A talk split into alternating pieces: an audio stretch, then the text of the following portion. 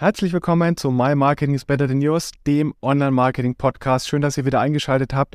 Heute mit einem extrem spannenden Gast, dem Norman Nielsen. Er ist bei Omio verantwortlich für das Thema Organic Growth als Vice President und hat unter anderem auch in der Vergangenheit bei Zalando schon sehr große Inhouse-Teams in der Rolle des Global SEO Head of geleitet. Wir werden beispielsweise sprechen über Content-Produktion. Wie lief es denn früher? Was sind regelbasierte Modelle? Und wie sieht die Zukunft aus? Welchen Impact hat es auf die Jobs in der Content-Produktion? Wie verändern sich Berufsbilder? Welche Vorteile gibt es auch daraus? Aber auch welche Limitationen? Wie immer, wir wollen ja nicht nur das Schöne aufzeigen, sondern auch Limitationen.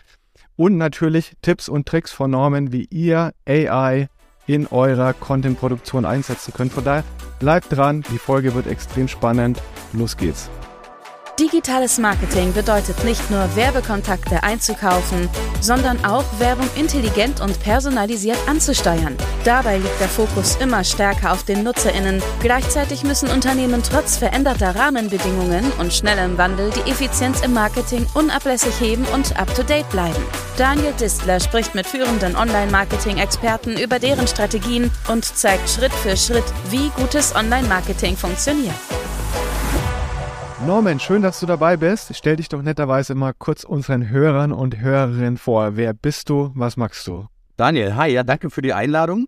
Ähm, ich äh, bin Norman Nielsen und arbeite momentan also im vierten Jahr bei Umio. Wir sind eine sehr große Reiseplattform für International Travel. Davor war ich sieben Jahre bei Zalando, Head of SEO, Content Marketing, Google Shopping.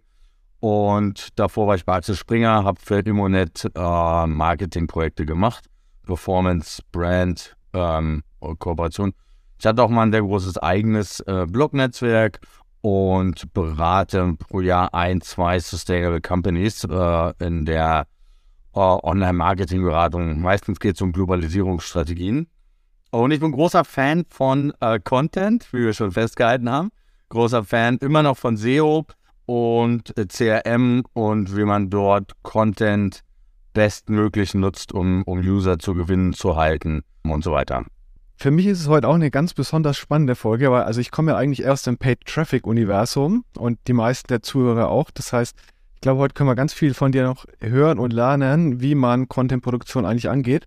Ich will es mal so beschreiben, also im Paid Traffic Bereich ist das höchste der Gefühle ja, dass du irgendwie mal eine SEA-Anzeige schreibst, ne? Oder äh, eine klassische Ad hast, also ein äh, Display-Werbemittel beispielsweise. Oder ähm, vielleicht, und das ist dann wirklich das höchste der Gefühle, ein Advertorial. Ja, also das geht dann schon eher so Richtung äh, wow. Content, ein bisschen weg von, äh, von der SEA-Anzeige. Jetzt sprechen wir bei dir ja von echtem Content im Sinne von, dass äh, du für Seiten, für Landingpages Texte schreibst oder schreiben lässt. Ähm, bevor wir jetzt gleich in Automatisierung und äh, ein paar andere Themen reingehen, beschreib doch mal kurz, wie sieht dein Job gerade aus und wie gehst du daran, also du und dein Team? Lass es mich noch genereller fassen. Ähm, die die Content-Welt kann man ja aufgliedern in verschiedene ähm, Content-Produktionsarten. Ja? Also vollautomatisierter Content aus einer AI, regelbasierter Content aus einer Maschine, die man selbst aufgesetzt hat, wo man die Daten äh, und die Attribute selber liefert und manueller Content, entweder in-house erstellt ähm, oder hinaus das Briefing erstellt und an eine Agentur abgegeben oder man gibt das ganze Content-Konzept an eine Agentur. Also das ist die Welt äh, des Contents auf der Erstellungsseite.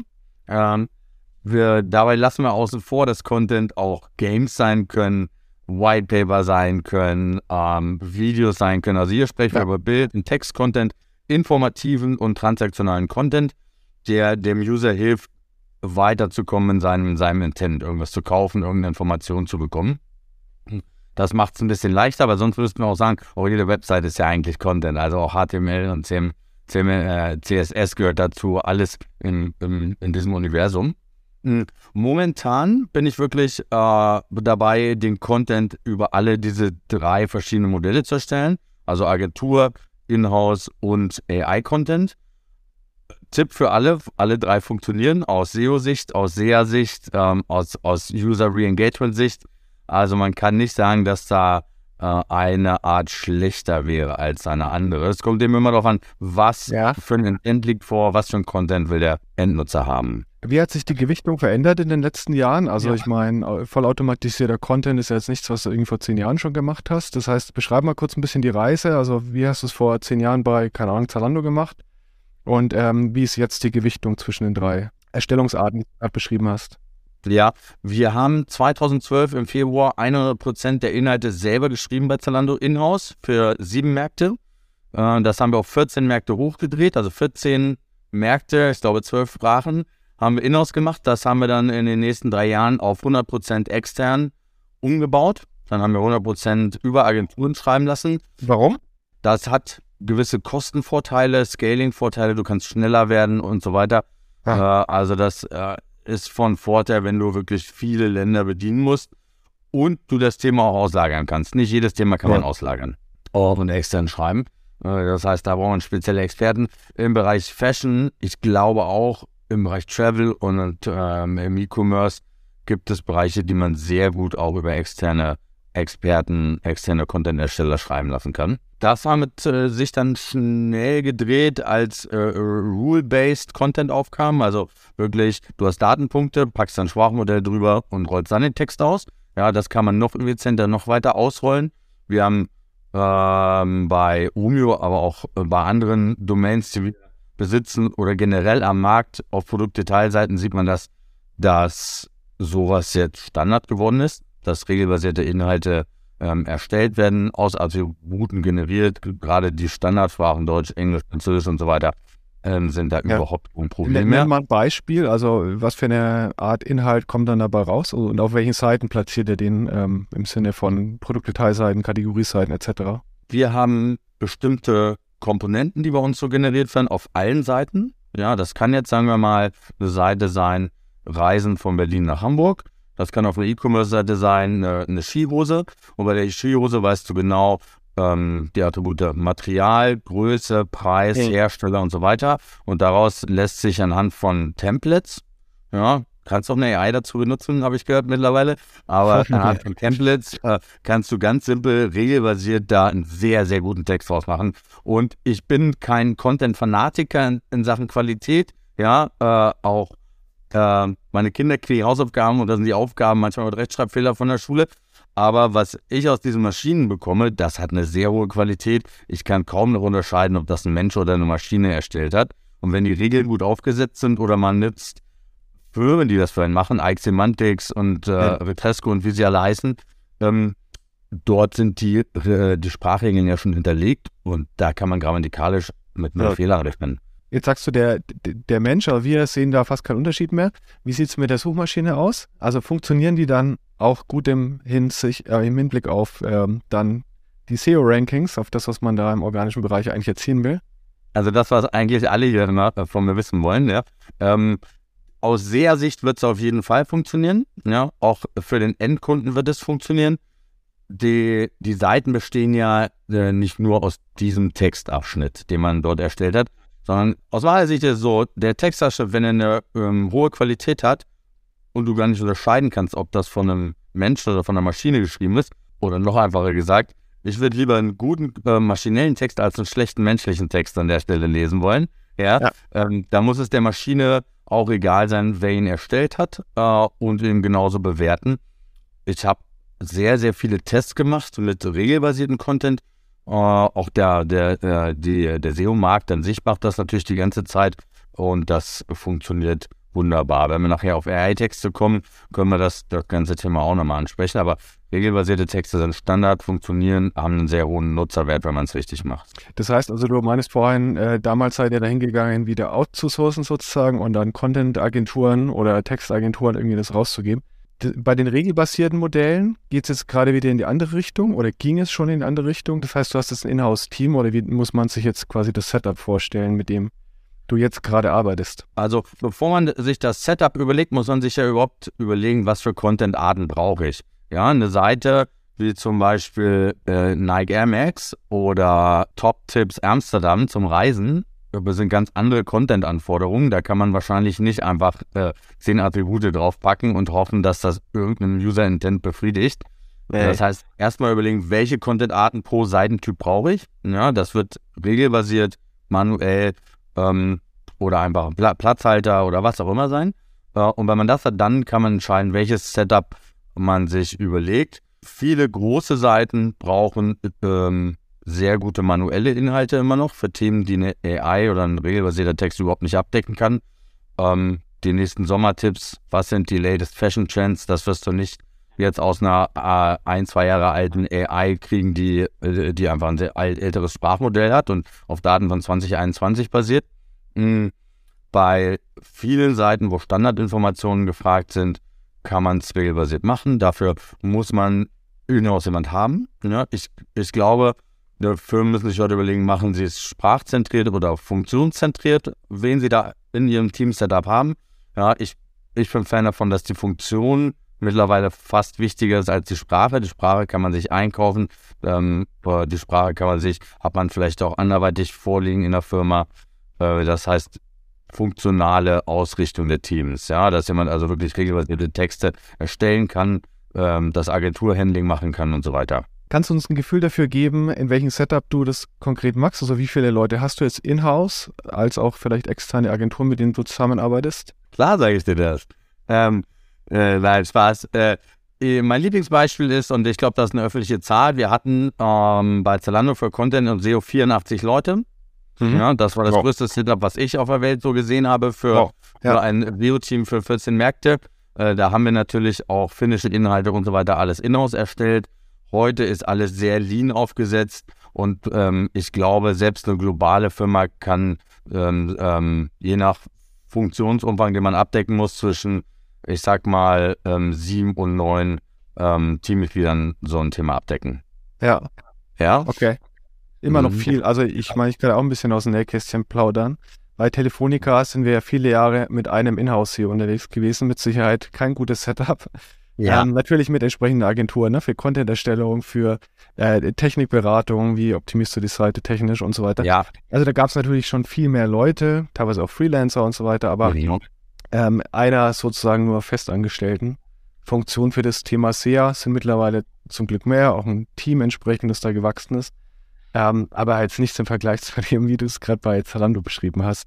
Ja, das waren schon außergewöhnliche Zeiten und waren natürlich auch ein, muss auch sagen, ein riesen Ramp-up, was wir gemacht haben, äh, schneller als jeder andere. Das war auch das Ziel. Ähm, und das sind natürlich auch riesen Umsatzzahlen, die dann damit reingekommen sind. Überhalb von wenigen Jahren sind wir von 30 auf 500 Millionen Euro Umsatz gewachsen in, in den Kanälen. Stark. Ähm, beschreib doch mal eins der größten Content-Projekte, die du entweder jetzt in einem aktuellen Job oder auch gerne bei Zalando bisher betreut hast? Ähm, also ich habe zwei. Das erste ist, was alle mal fragen, wie viele Texte haben wir damals gemacht? Ja, wir haben über 100.000 Texte gemacht bei Zalando wow. ähm, äh, im Jahr. Äh, ich glaube, das war eine recht hohe Zahl, ähm, die wir alle gerne wissen. Ansonsten haben wir auch wirklich viele aufmerksamkeitsstarke äh, PR-Link generierende Kampagne gemacht. Wir haben die äh, Most Fashionable Cities in the World Kampagne gemacht. Also welche Städte sind die ähm, elegantesten, äh, fashionista-lastigsten Städte, die es da draußen gibt. Damit waren wir, glaube ich, im Harper's Bazaar. Das ist dann vorher noch nicht gelungen. Damit ähm, waren wir im kanadischen Frühstücksfernsehen, wo sich die Städte untereinander gebettelt haben, wer jetzt hipper ist. Ähm, und dann sind die Moderatorinnen aufeinander losgegangen. Ich denke, das war für, für wirklich ein, ein SEO-Projekt damals, für ein Online-Marketing-Projekt ein bisschen Display hatten wir dazu geschaltet und so weiter. Wir hatten Native Ads da drauf. Aber für, dafür war das schon erstaunlich. Da waren Dutzende Länder, in denen das gespielt wurde. Ähm, ja, das, das waren so die zwei spannendsten Sachen, glaube ich.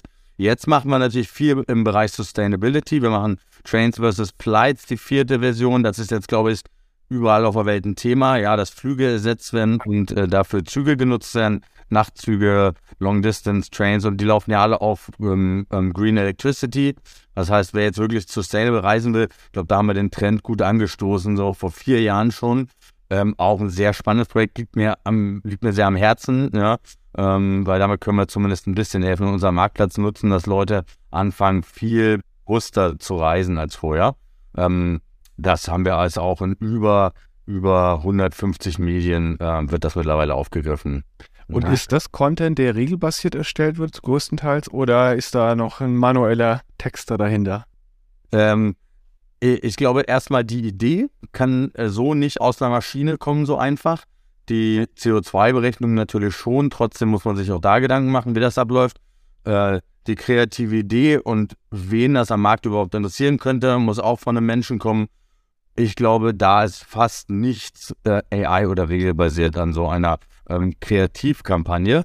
Ähm, da kann die Übersetzung äh, vielleicht aus einer Maschine kommen oder, oder Diebel supported werden. Das ist ja generell die Richtung. Ja, dass, dass AI und äh, regelbasierte Inhalte ersetzen ja nicht er zwingend einen Mitarbeiter, sondern sie helfen ihm produktiver und besser zu werden. Das heißt, man wird schneller, man kriegt besser, einen besseren Überblick, man kann sich eine Agenda vorfertigen lassen für so ein Thema und die dann selber danach nochmal besser machen. Ja, also ich denke, die Inhalte, auch kreative Inhalte, werden deutlich besser durch die Nutzung von AI. Du hast schon meine nächste Frage beantwortet, die wäre gewesen, ähm, ersetzt ja. die AI den Content Producer?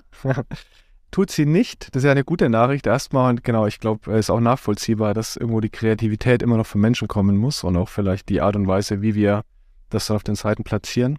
Nichtsdestotrotz, Dinge wie ChatGPT sind gerade in aller Munde.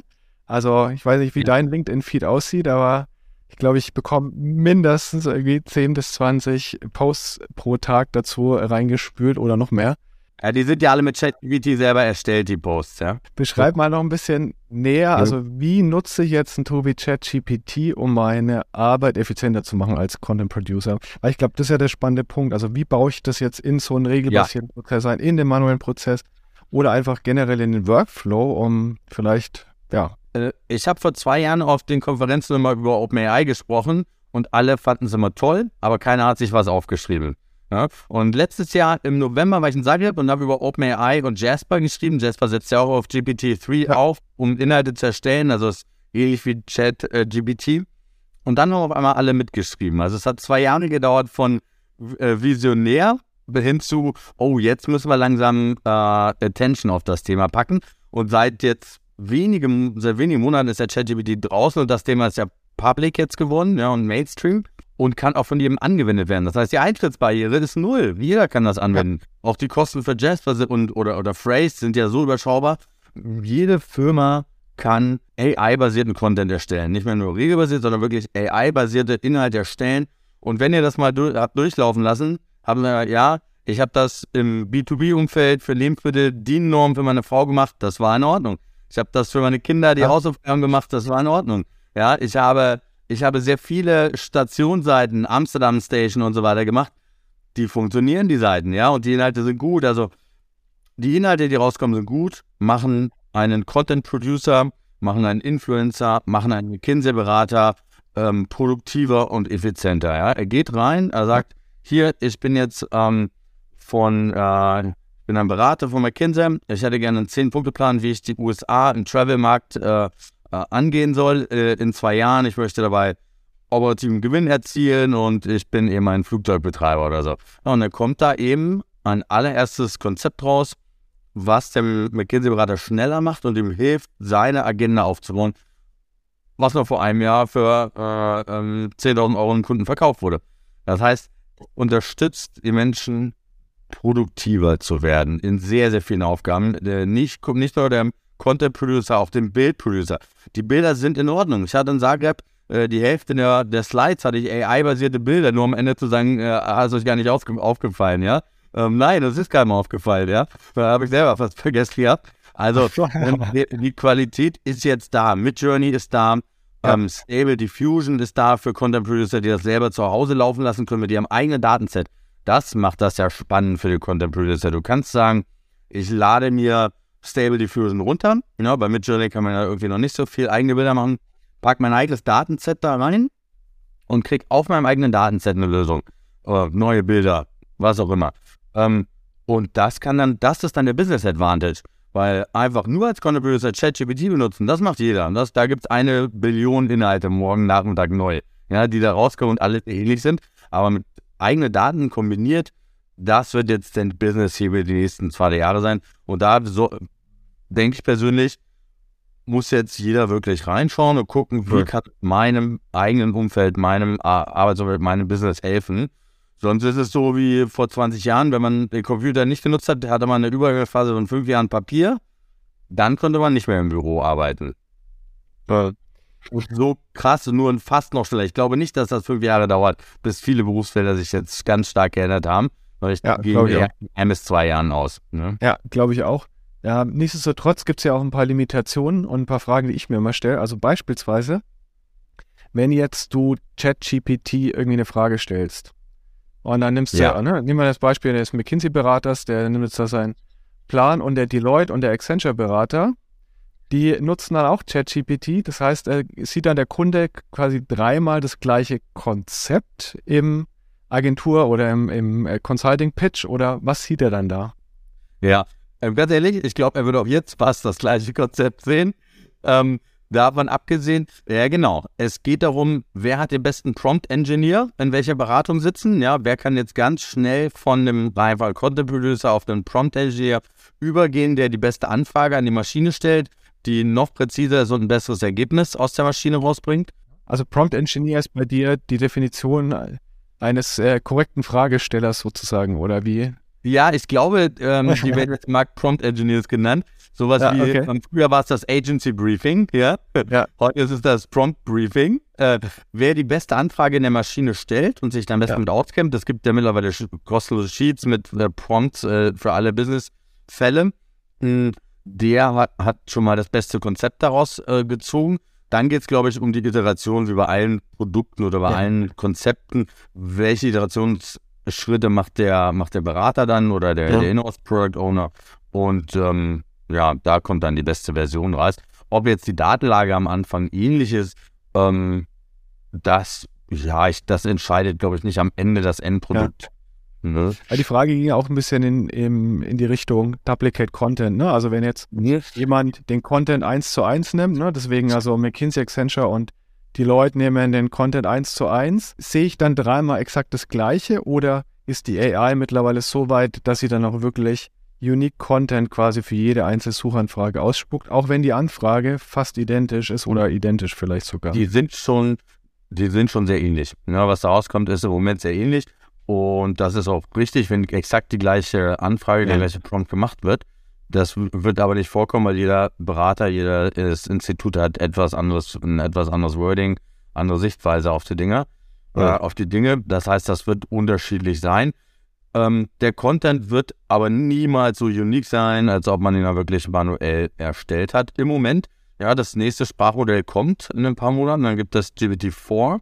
Ja. Dann bin ich gespannt. Das soll nochmal um sehr viele Faktoren besser sein und damit vielleicht auch noch mehr Uniqueness Ja. wieder reinbringen. Aber der Geschäftsführer hat ja die Erwartungshaltung schon ein bisschen gedämpft. Also zumindest hatte ich ein Interview gelesen die Tage. Ja. dass es keine eine Evolution sein wird, aber keine Revolution. Ähm, aber nichtsdestotrotz, also ich meine, da geht's schon gut. War schon die Revolution. Ja, jetzt Ja, ja. es eigentlich, das Modell ist ja schon wirklich gut, wenn man sieht, was da rauskommt ja. als Antworten. Das ist schon toll, ja. Da geht es jetzt, glaube ich, eher um evolutionäre Kaizen-Schritte, das noch ein bisschen besser zu Ja. machen. Und dann lass uns mal ein anderes Beispiel nehmen, also nicht den Berater-Pitch jetzt, den wir gerade die ganze Zeit durchgekaut haben, sondern in, wieder zurück zu SEO gehen. So, jetzt nehmen drei SEO-Content-Producer eins zu eins das Snippet aus ChatGPT. Also ich meine, Google war ja immer sehr bedacht darauf, auch die Relevanz des Contents entsprechend zu raten. Ähm, das wäre ja dann schon so eine Art Duplicate Content. Ähm, und vielleicht erkennt Google ja dann auch im nächsten Schritt irgendwie, okay, das war jetzt gar kein Text, der von einem Menschen erstellt wurde, sondern von einer Maschine und es wird irgendwie abgeratet. Ähm, also besteht darin nicht auch eine Gefahr, wenn man die Inhalte jetzt einfach relativ stupide da rauskopiert oder wie würdest du das einordnen? Ich denke, es sitzen sehr viele Menschen gerade da und erstellen Milliarden von Dokumenten äh, in den AI-Tools und versuchen damit zu ranken. Google muss natürlich die Relevanz des Contents einstellen. Das ist eben ein Faktor von vielen. Wenn man, wenn der doppelt ist, gibt äh, es ganz viele andere Faktoren. Wie groß ist die Brand? Äh, wie viele Backlinks hat man? Wie viel, der, wie viel um diesen Content herum ist unique? Ja, also ist es eine Seite, die 90% aus AI-Content besteht oder sind äh, verschiedene Module, zwei, drei aus, aus AI, die dann ja auch gut und präzise vielleicht sind. Ja, wie in den USA Finanz- oder Sportnachrichten werden äh, mittlerweile ja oftmals regelbasiert gener generiert. dadurch kommen eben auch keine Fehler rein, keine menschlichen Fehler. Das heißt, an manchen Stellen macht so ein Inhalt Sinn und gibt Google auch ein gutes Signal damit. Ähm, tendenziell das als einzige Contentquelle wird sicher nicht funktionieren. Wir sprechen ja immer sehr viel über Google. Jetzt hat sich ja Microsoft bei OpenAI eingekauft. Und es, soweit ich es verstanden habe, ist OpenAI ja in der Lage, ähm, die Texte auch wiederzuerkennen, beziehungsweise haben einen Watermark drauf, ne, irgendwie. Ähm, ja. Hat Microsoft dadurch jetzt in dem Bereich, also jetzt mal nur fokussiert auf ChatGPT, eine Competitive Advantage, weil sie wissen, dass der Inhalt von ChatGPT kommt, wohingegen Google das vielleicht jetzt so eins zu eins nicht mappen kann? Na, Google hat ja schon den besten Suchalgorithmus bisher am Markt, bei weitem. Ja, das versetzt sie immer noch in eine sehr starke Lage. Und wer glaubt, dass Google AI-mäßig nicht so weit ist wie OpenAI oder Microsoft, das glaube ich auch nicht. Ja, die haben ja 2014 äh, viel in AI und AI-Tooling investiert. Google muss das eben mit all seinem Business matchen. Ja, an welcher Stelle macht so ein Chatbot Sinn und gibt Antworten? An welcher Stelle sind bezahlte Links ja, äh, vielleicht eine bessere Alternative für ihr Business? Also an welchen Google-Produkten in Doc, ja, in Voice Search, ja, macht das sicherlich Sinn und da werden wir jetzt dieses Jahr sehr, sehr viel Bewegung sehen. Ja, ja, bei Apple wird es in den Produkten vielleicht AI, Chat, GPT ähnliche Funktionen geben. Ja, und klickt dann äh, Eure an und kriegt dann, kann dann direkt in den Dialog gehen mit jemandem, ja, ja. mit einem virtuellen Chat-Partner. Äh, Microsoft hat sich dadurch zumindest wieder in eine, in eine gute Lage gebracht. Äh, nicht unbedingt aus Sicht, dass es Bing hilft, ja, bei gewissen Informationsfragen oder wo ein Dialog, also mehrere Fragen hintereinander äh, gefordert sind, können sie dadurch sicherlich gut aufschließen und vielleicht sogar ein gutes Produkt bauen. Für die Suche und Reichweite an sich halte ich das für, für viel weiter in der Ferne, dass sie da kompetitiv werden. Jetzt hast du schon ein anderes spannendes Thema in dem Kontext auch angesprochen. Also ich äh, nutze ja sehr viel Google Ads logischerweise, weil das eine der größten Traffic-Säulen ist. Also zumindest ja. in unserem Marketing-Mix wie in eigentlich jedem Marketing-Mix. Ähm, kannibalisiert vielleicht sowas wie ChatGPT und die Art und Weise, wie jetzt quasi Suchergebnisse ausgespuckt werden, das ist ein Stück weit auch das Geschäftsmodell oder kratzt an dem Geschäftsmodell, so ist es richtig formuliert, von Google, weil du hast ja gerade selber schon erwähnt, also ja. Anzeigentexte, die sind dann vielleicht an der Stelle gar nicht mehr notwendig, ist ja eher schlecht für Google. Wenn du es noch weiter denken würdest, könnte ich mir vorstellen, dass man auch in, der, in einer AI-World bezahlte Partnerschaften und bezahlte Links hat, also damit man ja. übergewichtet in, von der AI wird, da gibt es einen strategischen Faktor und man wird dann doch wieder erwähnt und muss eben dafür bezahlen, dass man in der Antwort des Chatbots vorkommt. Aber genau das ist äh, die Frage. Es gibt, es gibt Queries, es gibt Intents, wo, wo es ausreicht, einfach eine Zusammenfassung von zwei, drei informativen Seiten zu haben. Das ja. ist eine bessere Antwort dann aus ChatGPT oder aus irgendwelchen Tools, als wenn man sich durch zehn Links klicken muss und davon sind zwei bezahlt, die passen okay, aber sind gar nicht informativ, sondern wollen eher was verkaufen. Hm, das wird auf jeden Fall die Märkte bewegen, das ist klar. Äh, wie stark äh, ist noch abzuwarten? Google hat eine sehr hohe Barriere. Jeder nutzt Google. Nicht jeder will in ein, in ein chatartiges Umfeld gehen, wenn er etwas finden will. Viele wollen die Autonomie behalten beim Suchen und selber entscheiden, was sie machen. Ähm, Habe ich gerade die letzten Tage diskutiert äh, mit ein paar Kollegen.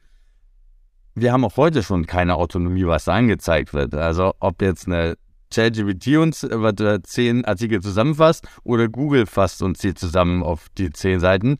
Ja, Stimmt, die Autonomie ja. ist, ist, nur, ist nur virtuell. Die ist nicht so hundertprozentig, wie wir uns das jetzt vorstellen. Das ist eher die Gewohnheit, die wir jetzt haben, dass wir, ah, wir können da was ja. auswählen. Ähm, vielleicht wollen die jüngeren Generationen gar nicht auswählen, sondern wollen drei, vier Sachen schon automatisch zusammengefasst sehen und, und einfach nur vorgelesen bekommen.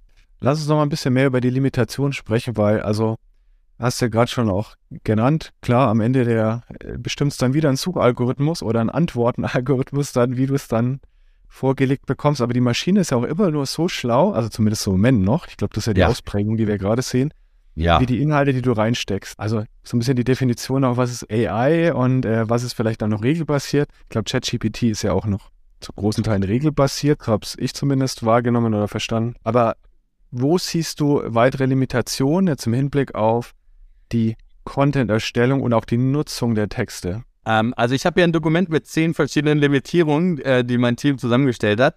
Äh, das fängt an von, es werden nur bestimmte Arten von Inhalten erstellt. Ja, es, nicht alle Arten von Inhalten werden erstellt oder überhaupt sich angeschaut.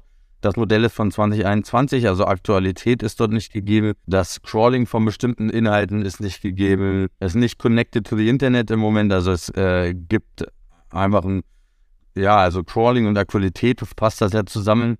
Ähm, der, der Inhalt, den man in den Prompt gibt, also der Input entscheidet, wie gut der Output ist. Ja, bei einer ja. normalen Suchanfrage bei Google haben wir uns alle daran gewöhnt, ein bis fünf Wörter da einzugeben und das funktioniert. Hier muss man deutlich längere Sachen eingeben, das genauer definieren. Da gibt es keine sozusagen Best Practices für den normalen Anwender. Ja, ist eine Limitierung. Ähm, ja, das Watermarking kann jemandem helfen und dem anderen nicht. Ja, ist also auch eine Limitierung, dass nur manche von, von dem erst äh, profitieren im Moment. Ja, und jemand hat gesagt, es ist eine Weak AI, weil es versucht, den Menschen zu imitieren in seinen Antworten. Das heißt, es wird gar keine ja. 100% AI-Lösung äh, oder Antwort gegeben, sondern es ist für eine Kommunikation mit den Menschen gedacht, die natürlich immer eine gewisse Schwäche hat, äh, ähm, bei Menschen sind. Ja, da gibt es also ein paar witzige Beispiele. Äh, irgendwie, was ja. ist 3 plus 3? Ja. no, uh, it's 7. No, it's 6. But my wife said it's 7. Okay, then my data doesn't seem to be uh, updated. So also wo dann ChatGPT sozusagen aufgibt und sagt, ah ja, okay, offensichtlich äh, weiß ich es dann doch nicht. Ja. Äh, und du hast recht. also hier würde ich auf jeden Fall die Regel ändern, dass man so nach zwei, dreimal Nein äh, gibt es physikalische, mathematische Konstanten, die man dann trotzdem nicht reißen sollte und die AI sollte äh, standhaft bleiben. Äh, aber hier sieht man genau das Bias sozusagen, dass der User, der dann Abfrage macht, nicht ähm, äh, dass, dass die Diskussion nicht immer vorendet und der äh, menschliche Gegenpartner äh, äh, im Upset ist, ja, traurig ist, aufgeregt ist oder so. Was wäre noch so ein letzter Tipp, den du unseren Zuhörern und Zuhörerinnen geben würdest, in Bezug auf die Nutzung von AI ähm, im Hinblick auf die Content-Produktion? Der Kai Spriester was sagt, er erstellt, schon, er erstellt schon recht lange seine gesamten Ads äh, AI-basiert. Dadurch spart er sich etwa 80 Prozent der Zeit. Das haben auch viele Studien ja. gesagt, dass man bei der äh, Ad- und Content-Erstellung, wenn man es richtig macht, durch ja. wirklich einen sehr, sehr hohen Prozentteil an Zeit sparen ja. kann. Und Kosten dann dadurch ja auch, ne? Also. Ist, was auch Kosten bedeutet, weil man produktiver ist. Hm. Also schnelle Ad-Erstellung halte ich für, für sehr wichtig. Ja, ähm, das zweite wäre auch in der normalen Content-Erstellung wirklich immer gucken, dass man äh, eine AI drüber laufen lässt, entweder bei der Ideengenerierung, bei der Agenda-Generierung oder, einen schönen Tipp hatte ich gelesen, wenn man eine große, ein großes Content-Piece hat oder schon live hat, 2.000, 3.000 Wörter zum Informationsthema, ja. einfach mal die Inhaltsangabe von äh, ChatGPT erstellen lassen. Ja, oder eine Tabelle mit den wichtigsten Erkenntnissen aus dem Artikel. Das würde normalerweise Ewigkeiten dauern. Keiner hat Lust ja. drauf, einen alten Artikel anzufassen. Ja, ja und damit kann man sofort äh, Freshes schaffen, eine Übersicht zu den Endkunden und den Nutzer. Ja, das kann man sicherlich in Zukunft auch dann äh, verlinken, ja, indem man äh, Hyperlinks einfügen kann. Äh, das sind so richtig gute Anwendungsfälle im Moment. Ja, vielen Dank dir, Norman. Im Hinblick auf die Zeit, ich habe immer zwei Fragen an meine ja. Gäste, ja. die ich gerne auch dir stellen würde. Und zwar Frage Nummer eins: Welche Persönlichkeit oder Berühmtheit hättest du gern mal kennengelernt oder würdest auch gerne kennenlernen in Zukunft? Aus der Branche, ne, idealerweise. Also jetzt nicht, Aus der Branche? Äh, Magandi, sondern. Also, also Elon Musk jetzt sagen, der zählt nicht, oder wie?